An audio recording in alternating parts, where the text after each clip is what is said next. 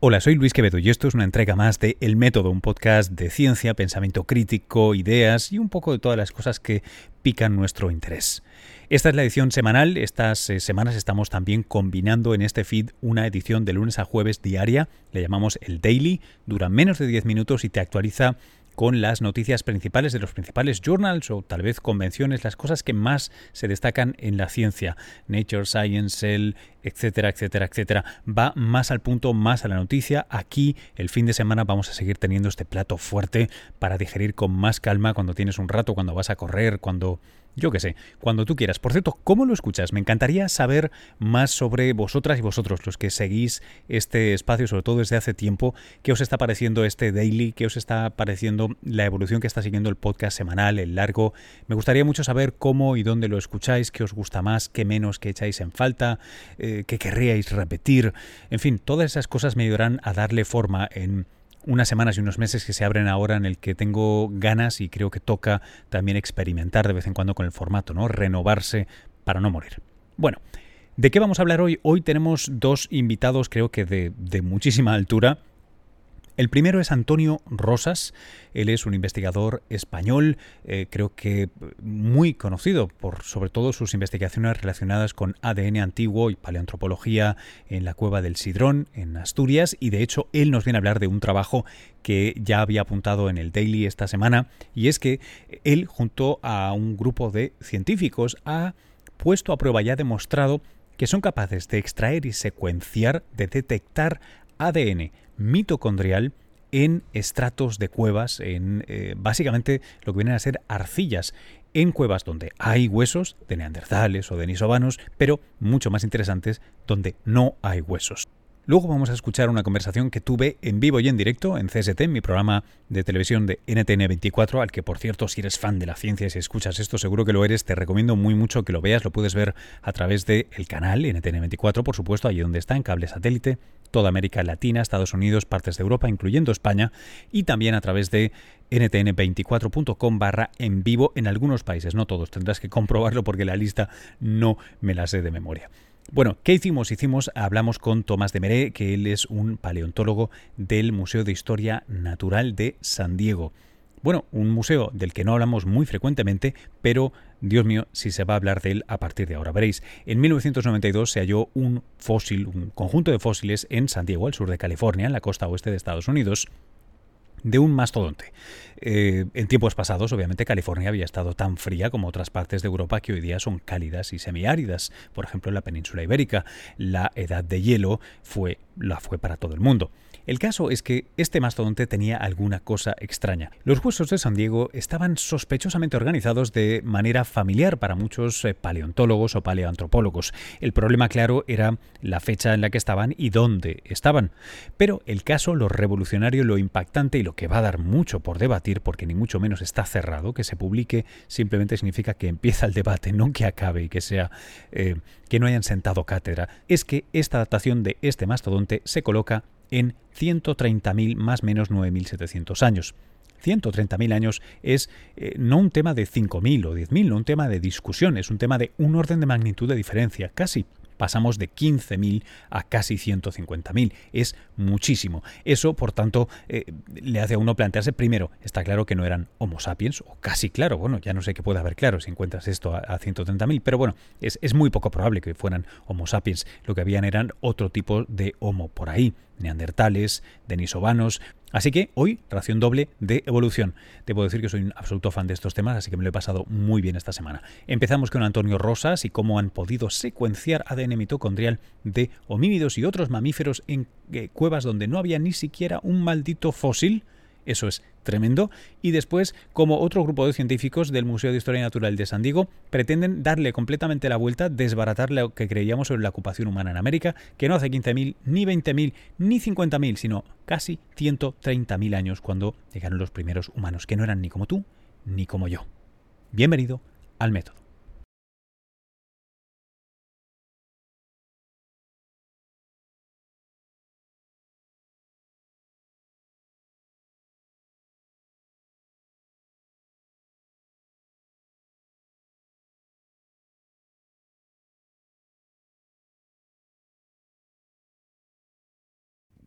¿Me puedes contar cuál, cuál es el problema de, o entiendo que uno de los fundamentales problemas ¿no? de dedicarse a la paleoantropología, que es que ¿por qué hay tan pocos? ¿Por, qué es difícil encontrar tantas muestras? Bueno, los fósiles humanos en general son escasos porque, digamos, las poblaciones en el pasado, las poblaciones humanas y, las, y los antecesores nuestros eran, digamos, poblaciones escasas en el territorio. Estamos acostumbrados hoy en día a que seamos muchos seres humanos, pero esto es una explosión demográfica relativamente reciente. En el pasado las poblaciones eran mucho menores. Y la probabilidad de conservarse restos de estos homininos fósiles pues es relativamente baja. Por lo tanto, digamos, siempre hay una cierta escasez de fósiles humanos y además hay un cierto desfase entre los que hay y los que quisiéramos que hubiese. Eh, eh, que supongo que serían eh, muchísimos o distintos. ¿Te refieres a que hubiera más variedad? las dos cosas, las dos cosas. Somos un poco insaciables en ese sentido. Distintos porque nos daría mejor idea de la diversidad en el pasado y más porque nos ayudaría a comprender un factor muy importante como es la variabilidad la variabilidad biológica de las poblaciones. Entonces, más y mejor. Ese es, nuestro, digamos, lo que perseguimos. Entonces, en ese sentido, eh, todo aporte de información nueva y que complemente, pues obviamente es un gran avance. Y, de hecho, en, los creo que es todavía justo decir los últimos años, eh, o, en un tiempo relativamente reciente, eh, se ha abierto toda una nueva dimensión. ¿no? Eh, antes era encontrar esos huesos y clasificarlos de una manera más, más clásica, si se quiere. Ahora estamos en, en la época del ADN antiguo, algo que se pensó no posible durante mucho tiempo. ¿Y, y cómo está cambiando esto la disciplina? Bueno, realmente es un, digamos, estamos asistiendo y los que hemos tenido la suerte de caer implicados en este proceso científico, realmente es fascinante, porque estamos en una, en una revolución científica. Y además a una velocidad a la que no estamos casi acostumbrados, porque hace apenas una década, hace apenas 10 años, realmente se conocían eh, unos fragmentos pequeñísimos, se empezó a estudiar el ADN Hoy en día conocemos genomas completos de especies extintas y en esta investigación que presentamos ahora conseguimos extraer ADN desde los sedimentos, no de los restos óseos o de los dientes de aquellos antepasados, sino directamente del sedimento donde estaban enterrados. De tal manera que es un nuevo paso y es una manera, digamos, de abrir el campo de manera que, bueno, lo veremos en los próximos años, pero, pero grande. ¿Qué, tipo de, rastros de, genéticos o de ADN encontráis? Eh, eh, entiendo que mitocondrial, no, nuclear, y, sobre todo cómo... es que eh, honestamente me, sorprende mucho la, sensibilidad a la que se ha podido llegar para realmente encontrar lo que tendrían que ser trazas ridículamente poco abundantes, ¿no? Sí, efectivamente. Digamos que, por, así decirlo, las técnicas últimamente permiten bueno, maravillas como la que ahora mismo se presenta. ¿no? Entonces, en este caso, en esta investigación que es novedosa, en tanto que es la extracción de ADN, del, ya digo, desde el sedimento, tanto de humanos como también de otros mamíferos, que digamos probablemente eran las presas o el alimento de esos humanos, y lo que se ha ensayado en esta ocasión es, por así decirlo, pescar pequeñas secuencias de ADN mitocondrial. Es como se empezó a hacer hace unos 10 o 12 años pescando esas pequeñas secuencias de ADN mitocondrial procedentes directamente de los huesos o de los dientes. Claro, ¿por qué el ADN mitocondrial? Pues que es mucho más abundante. Entonces, en, la ausencia de saber verdaderamente cuál es el contenido de estas moléculas, pues lo que se ha ensayado es esa pesca, esa, digamos, ese, ese, recuperar secuencias específicas conocidas previamente, es decir, voy a ver si encuentro a ver si pesco en el sedimento, en esta muestra que yo estoy preparando en el laboratorio, una secuencia específica y conocida del ADN mitocondrial, pues de los neandertales, de los dinosovanos o de especies parecidas, por ejemplo, al rinoceronte lanudo o al mamut lanudo o a la, o a la hiena. Em, ¿Cuáles son algunas de las eh, me imagino precauciones o dificultades técnicas que, tenéis que superar, porque a fin de cuentas esto es ADN que está bueno, tú lo decías, ¿no? En el sedimento, tirado en el suelo, mezclado con de todo. ¿Qué, lo hace particularmente difícil o por qué hemos tenido que esperar hasta ahora, 2017, para publicar un paper así? Bueno, por dos razones. Primero porque, primero porque digamos, los fragmentos son pequeños, están alterados, eh, no, y segundo, en segundo lugar porque no se imaginaba la posibilidad de que estuvieran allí. Es decir, ha habido que ir a buscarlos, pero para ir a buscarlos hacen falta, digamos, las técnicas necesarias también para desprenderlos, porque probablemente estas moléculas de ADN están adheridas a unas moléculas del suelo, a la arcilla. La arcilla es una molécula muy compleja y probablemente se conservan en el sedimento porque están, eh, digamos, químicamente integradas con las arcillas. Entonces hay que, digamos, técnicamente separarlas de, forma que sean secuenciables, analizables, pero simultáneamente es porque, eh, bueno, primero había que sacar, ¿dónde puede uno encontrar ADN, digamos, de un organismo? En los restos del organismo una vez que se han ido superando los retos técnicos y metodológicos de poder extraer los restos del propio organismo, pues ya se han ido buscando en otros sitios, incluido el sedimento. Quiero decir que es una combinación entre la dificultad técnica y también, digamos, el planteárselo como reto metodológico y económico para abordar ese proyecto.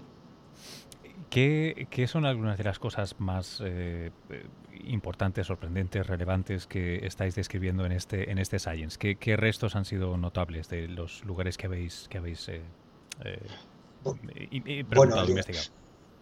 Sí, digamos, eh, este, este trabajo, este Science, tiene sobre todo una dimensión, por así decirlo, metodológica y de alguna forma de abrir la puerta. No es tanto las conclusiones biológicas a las que se llega, sino al, digamos, al abrir la puerta de la posibilidad. Es, el descubrir un mundo nuevo, por así decirlo. No es tanto eh, conclusiones biológicas específicas. Pero bueno, digamos, como conclusiones podemos decir, irrelevantes al mismo tiempo, es que hay varios yacimientos donde se han rescatado restos de ADN de neandertales algunos, como por ejemplo el que trabajamos nosotros más directamente, que es el Sidrón, que está en Asturias. Eh, ahí sabe, hay una, magnífica colección de restos óseos y dentales de los neandertales, pero en otros yacimientos no había, no se han rescatado restos de neandertales propiamente, solo se ha rescatado su ADN. Esa es una conclusión un tanto relevante. En la cueva de Denisova, en Siberia, se han rescatado también restos de ADN de este nuevo linaje humano recientemente descubierto casi exclusivamente por material genético que son los llamados denisovanos. Pero además se han encontrado o se han rescatado, mejor dicho, eh, restos de ADN de 12 familias de mamíferos, que son, digamos, la fauna acompañante de esos ecosistemas donde vivían, en este caso, neandertales y denisovanos. Es decir, es demostrar poner en evidencia la posibilidad de rescatar moléculas de ADN contenidas o conservadas en sedimentos que nos van a ayudar a caracterizar a los propios humanos fósiles, pero también a todos esos animales con los que convivían.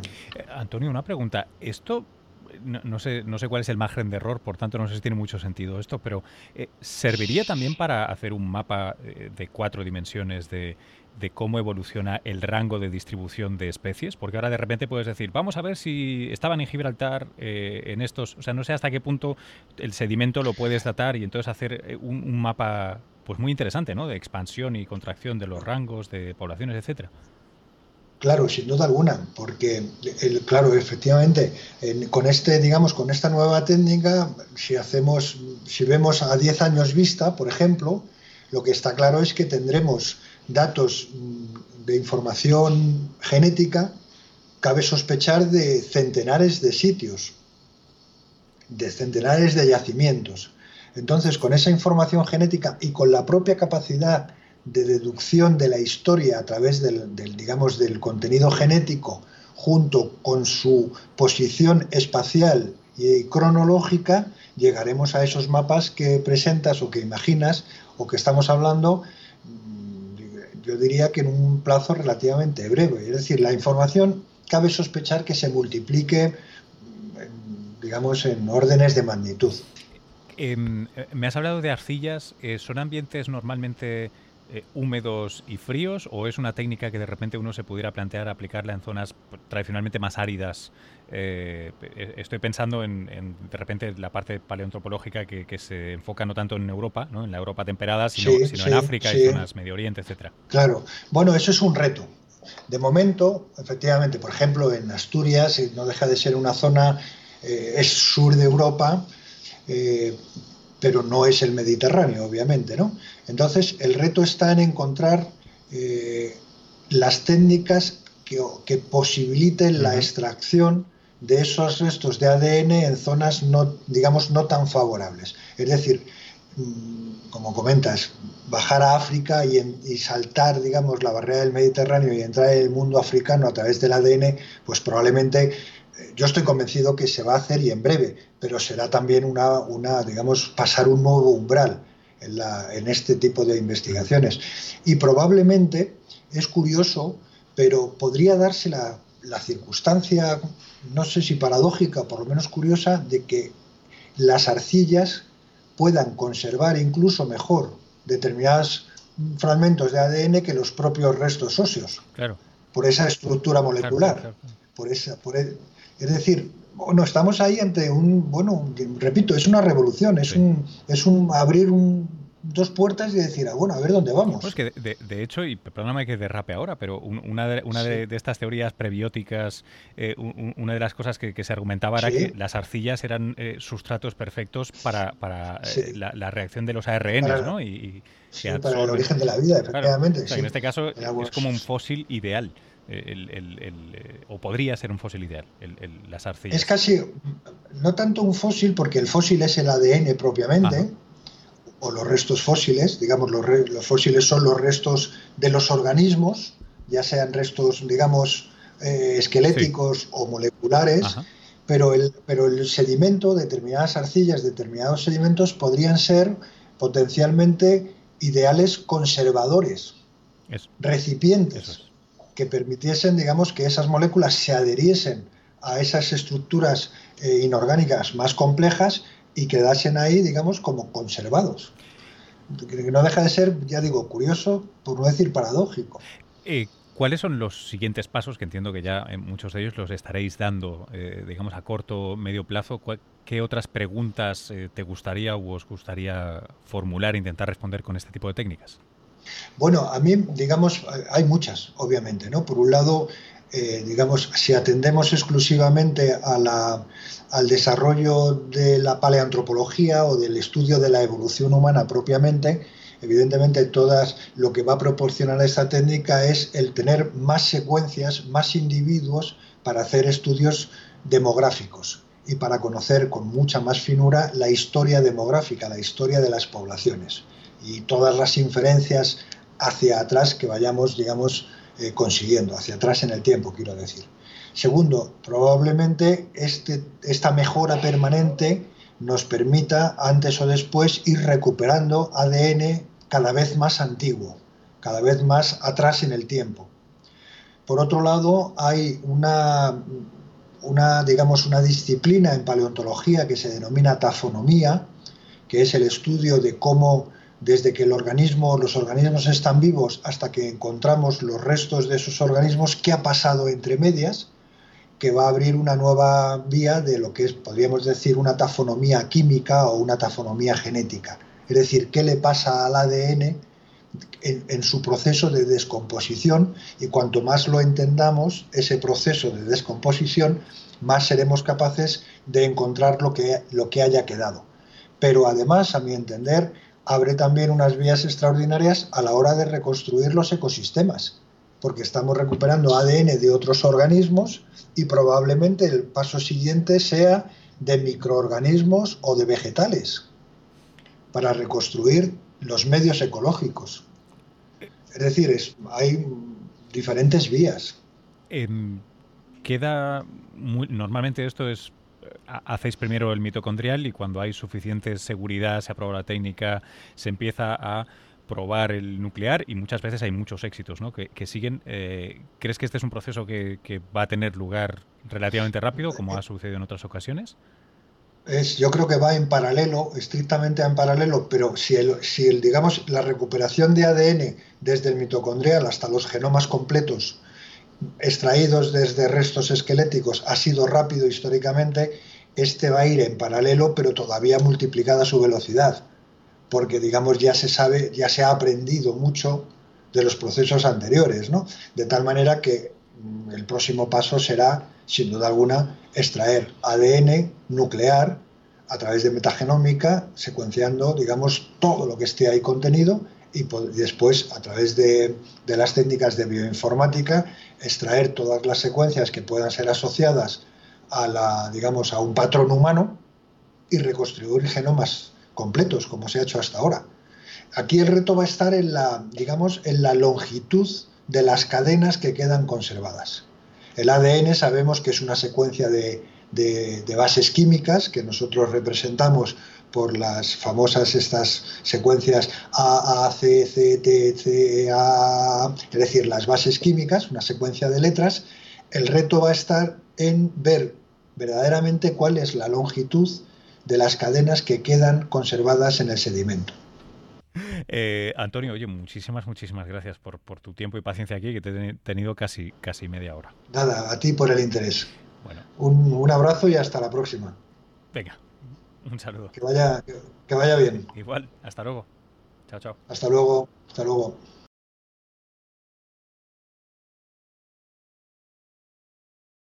Bueno, esta ha sido la conversación con Antonio Rosas. Debo confesaros que le pregunté fuera de micro, porque no, no tenía el derecho de grabarlo, eh, qué le parecía eh, este paper de eh, Science en el que se hablaba de, perdón, este paper de Nature en el que, del que vais a oír hablar ahora, sobre el mastodonte de 130.000 años y la posible ocupación eh, de homínidos en América. Él eh, todavía no lo había podido leer porque el paper no estaba público, así que mm, eh, discutimos un poco sobre los pros y contras, las bondades y las faltas de un paper así, pero obviamente no puedo incluir su respuesta aquí porque no le di el derecho a leer el paper, no, tenía, no tenía ocasión, pero no penséis que no, no, vamos, que no lo incluimos en el tema. Si fue por un tema de timing, primero se publicó el de Rosas y después se publicó el de Demeré.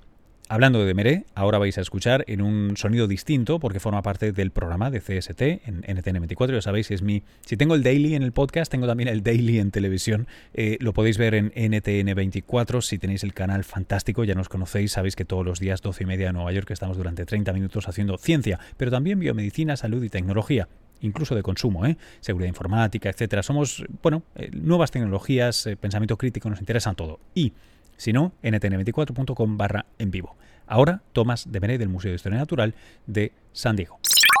Ahora vamos a hablar con el autor principal de un trabajo que aparece esta semana en Nature, un trabajo eh, de gran impacto. Él, eh, él, está, él normalmente investiga en el Museo de Ciencias Naturales de San Diego y allí hace eh, más de 20 años, 25 años creo, porque es sobre el año 92, se descubrió un yacimiento eh, con fósiles que en principio no tendría que tener nada eh, extraordinario, eran huesos de mastodonte, porque hace eh, mucho tiempo la costa oeste de Estados Unidos no era seca, árida y soleada, sino que estaba congelada como buena parte del planeta en los periodos glaciales. El caso es que estos huesos de mastodonte sí tenían cosas particulares. Cuando los investigadores buscaron más, encontraron que había lo que parecían marcas de corte, parecía que había piedras o herramientas líticas o parecido a herramientas líticas, etcétera, el caso es que fue muy difícil datarlo, pero esta semana por fin se publica un trabajo que dicen tienen ya la seguridad de poderlo datar bien. Lo más chocante es que cuando el consenso científico más o menos está sobre los 15.000 años, hace unos 15.000 años, gente como ustedes o como yo, los que serían los primeros amerindios, cruzaron por Beringia. Beringia es un pedazo de tierra que ahora está sumergido bajo el agua, que conectaba antes Siberia con Alaska y desde allí llegamos los, ancestros de los primeros amerindios. Bueno, eso pasaría hace 15.000 años. Este paper dice que puede ser eh, que los primeros humanos llegaran aquí hace 130.000. Bueno, tremendo. Pues tan tremendo como que tenemos aquí al primer autor con nosotros. Uh, doctor Temeré, Tom Temeré, eh, muy bienvenido al programa. Muchísimas gracias por atendernos en un día tan complicado como este.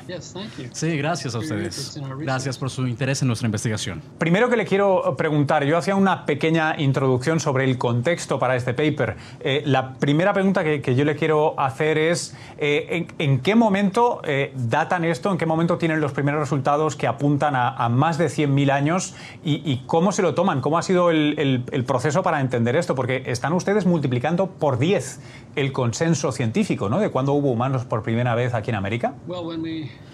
Bueno, cuando nosotros descubrimos en eh, este periodo en específico, nosotros descubrimos esta distribución interesante de huesos y rocas y nuestra conclusión inicial de los fósiles, en este caso de mastodonte, en asocio con evidencia de actividad humana, en sí era algo emocionante, pero luego nosotros recibimos esa época de 130 mil años y la evidencia era arqueológica y ahora la evidencia que estaba allí hablaba de 130 mil años y luego nosotros tuvimos que decidir cuál sería el próximo paso y obviamente era la implicación que era bastante impactante. ¿Cómo se empieza a explicar un resultado así? Porque hace 130.000 años los humanos que se parecían a usted o a mí o a nuestra audiencia en su mayor parte estaban en África, luego no pueden haber sido Homo sapiens. Bueno, esa es la cuestión obvia. ¿Quiénes fueron estas personas? Y en este caso, ¿qué especies de Homo eran ellas?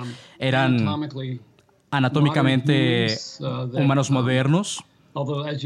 Aunque, como mencionaste, la época de esos humanos modernos en Eurasia era primariamente posterior a este periodo, aunque hay algunos indicativos de que hubo humanos modernos anatómicamente en algunas partes de Eurasia, quizá eh, 120 mil años, pero hay otras especies, Homo erectus, posteriores, también eh, eh, los neandertales que tenían una población primariamente eh, a, raíz de hallazgos de ADN por dientes y huesos que estaban en Eurasia en esta época. ¿Qué, qué ruta, qué tecnología, cómo podrían haber llegado aquí? Bueno, esa es otra pregunta interesante, pero no puede ser respondida por parte nuestra. Por parte nuestra, estamos sugiriendo el tiempo en qué parte de eh, Norteamérica llegaron 130 mil años atrás. Tuvimos que especular cómo estos humanos llegaron en ese momento, pero 130 mil años atrás era el principio de lo que nosotros llamamos la última um, glaciación, que era la glaciación que ocurrió hace miles de años, pero 130 mil años atrás, los niveles del mar se estaban recuperando del periodo glacial y esta parte estaba aún expuesta, así que quizás 130 mil años atrás eh, por uh, los mamíferos. Los mamíferos podían cruzar este puente físico de Eurasia hasta Norteamérica. Entonces yo supongo que, bueno, yo preguntaría por qué no los humanos uh, antiguos cruzaron en esta misma época. Pero eso por supuesto es especulación. No tenemos evidencia de nuestra parte sobre el punto en específico en esta latitud de la costa oeste de Estados Unidos. Una pregunta que me, que me imagino que parte de la audiencia se, podrá formular rápidamente es, eh, bueno, ¿y por qué no hay muchos más eh, fósiles, muchos más yacimientos parecidos al que, eh, al que han estado trabajando ustedes?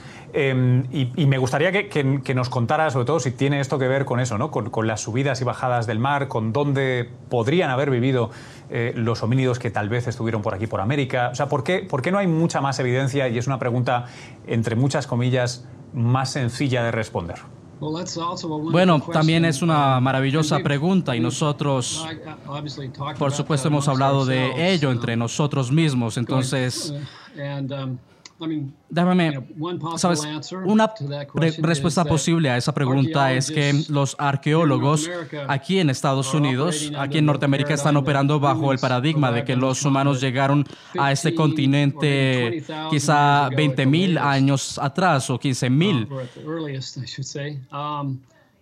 como máximo. Entonces, los arqueológicos no estaban mirando rocas de 120 mil o 130 mil años atrás. Entonces, obviamente, no analizaron estas rocas de esta época y no habrían de encontrar nada porque no estaban analizándolas.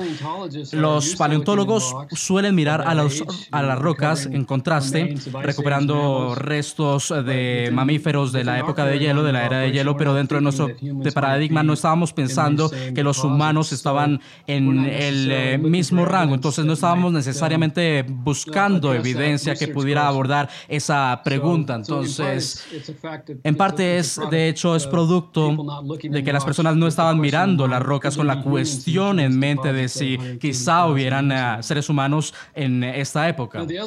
Y quiero decir, la otra respuesta podría ser que quizás sitios de este tipo fueron ah, descubiertos, pero no fueron reconocidos por lo que eran.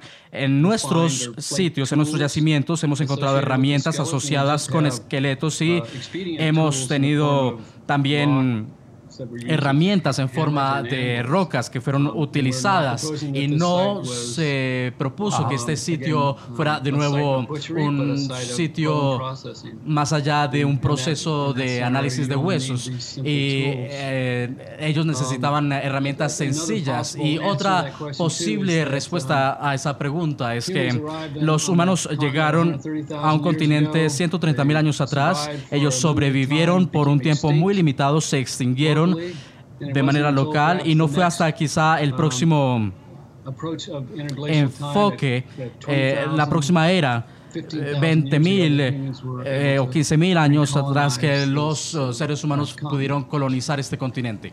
Le quería preguntar por el método de datación que utilizaron, porque al leer el paper vi que no había carbono, no había materia orgánica usable y tuvieron que pasar a otro método de, de datación. Que me gustaría saber para una audiencia general, ¿cuál es la diferencia entre usar el carbono y este otro método en cuanto a la fiabilidad, el margen de error o lo que luego le ha podido costar o no, eh, pelear o no por, eh, por editar, ¿no? por publicar un paper que necesariamente es controversial? Bueno, inicialmente nosotros intentamos datar el sitio utilizando las técnicas de carbono, um, pero no hubo materiales datables dentro de los huesos o de los huesos. Entonces, los resultados no fueron positivos. Digamos, no hubo resultados utilizando eh, métodos radiométricos y otras técnicas que fueron utilizadas fuera del carbono, fuera de esta época, fueron isótopos de uranium y thorium. uh, y, uh, y productos um, de radiación isotópicos. Y entonces el indicador de uranium se entendió bastante um, bien. y es un asunto de analizar y de estudiar el eh, radio entre los uh, productos los isótopos eh, de los huesos y rastrear y determinar uh, cuándo los huesos de hecho fueron depositados inicialmente a través de este método y los resultados después, por lo menos de un periodo de dos años, de manera muy cuidadosa eh, con el Servicio Geológico de Estados Unidos, un análisis con nuestros coautores, los resultados han vuelto aproximadamente a 130 mil años más o menos. Mm, y ha sido muy un, producto, una información muy confiable para entender de nuevo los uh, datos de uranium. Bueno, es, tremendamente interesante el trabajo, tremendamente importante y, esperamos seguirle, le vamos a seguir la pista cómo, cómo eh, surge y, se, y continúa el debate y sus próximos trabajos eh, con, este, con este, esta gran publicación. Eh, doctor Temeré, muchísimas gracias y enhorabuena por el paper. Bueno, gracias a ustedes y gracias por su interés en nuestra investigación.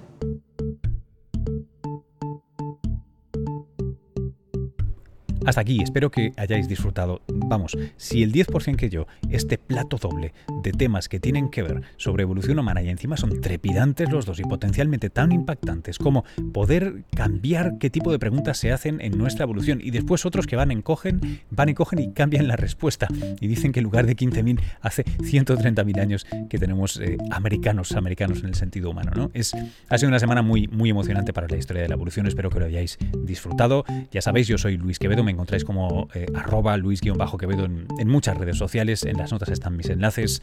Eh, esto es El Método, encuentra este y todos los episodios y suscríbete en elmétodo.fm. Por cierto, eh, ya lo sabes, si estás escuchando esto, tenemos un experimento que es un daily, menos de 10 minutos de lunes a jueves, con lo más destacado en las revistas y journals científicos. Te lo cuento yo. Si te gusta, por favor, compártelo en las redes. Es, es el precio que te cobro, que me gustaría cobrarte, es que lo compartieras, que hicieras valoraciones en, Apple Podcast, en Evox, eh, donde tú quieras. Esa es la parte más importante. Si crecemos la audiencia, vamos a seguir haciendo el esfuerzo, que no es poco, de producir no solo el semanal, sino además el diario de lunes a jueves. Oye, ¿que quieres más podcast eh, en tu lengua y de calidad? Prueba cuonda.com, la comunidad de podcast independientes en español. Ahora, por ejemplo, que estamos en ciernes, estamos acercándonos a el voto decisivo en Francia sobre si va a ser Macron o Le Pen quien gane estas elecciones y por tanto de alguna manera eh, diga hacia dónde sopla el viento de la Unión Europea, si se mantiene o si se va a probablemente desbaratar finalmente, nada mejor que escuchar a los amigos de Politibot, el bot de la política, María Ramírez y Eduardo Suárez, quienes presentan, entre otras cosas, esto. Merci. Merci a vous. Les Français sont cohérents. Politibot. Bonjour. Bonjour. El 7 de mayo, Emmanuel Macron y Marine Le Pen se disputan la presidencia de Francia. María Ramírez. Macron tiene 39 años, fundó su partido hace poco más de uno y nunca ha sido elegido para un cargo público.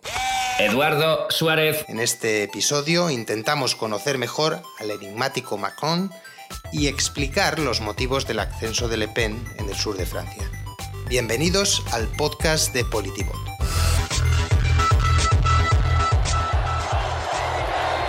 Ya lo has escuchado, es que aquí somos amantes de la cultura, el pensamiento crítico, la reflexión, eso incluye la ciencia, pero también la política en más, con la perspectiva global, fresca y distinta que tienen María y Eduardo y su bot, Politibot. Encuéntralo en cuanda.com, como el método, binarios, las raras, por cierto que tienen eh, eh, temporada nueva y te la recomiendo mucho, y el otro daily, si quieres otro, el de Mixio, de Alex Barredo.